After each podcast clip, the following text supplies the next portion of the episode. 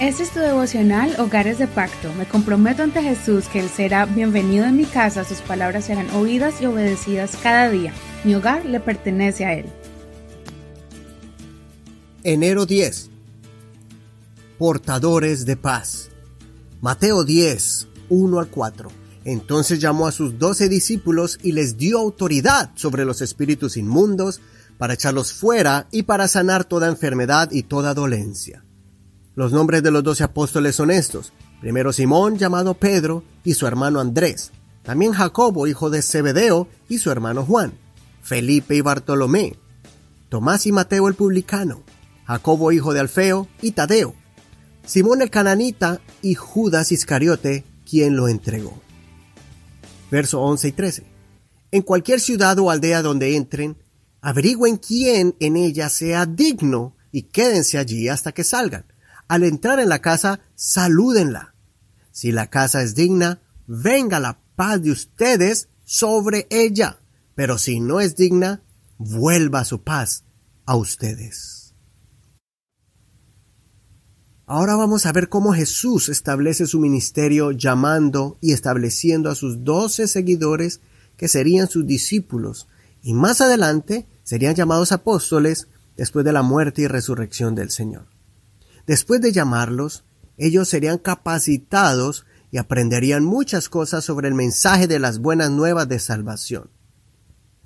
Parte de ese aprendizaje es ponerlo en práctica, y no solamente los llamó, sino que ahora vemos cómo los capacitó con autoridad y poder en su nombre para ir y liberar a los enfermos, perturbados por espíritus malos, y mostrar el camino de salvación a donde quiera que fueran.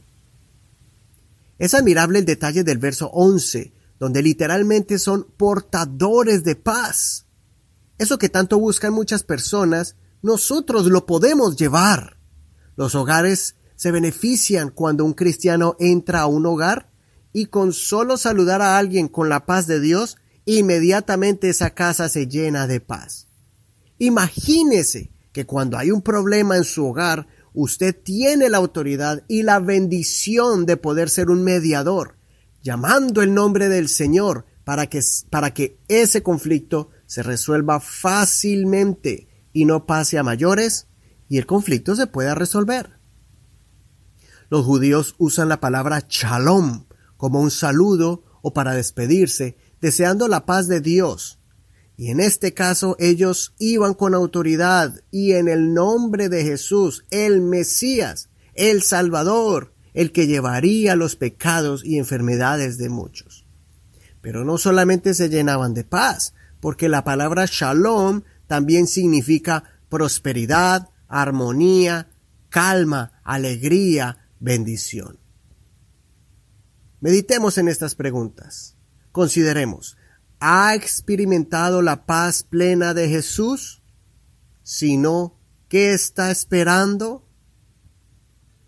¿Es su hogar un lugar más pacífico o conflictivo porque usted vive allí?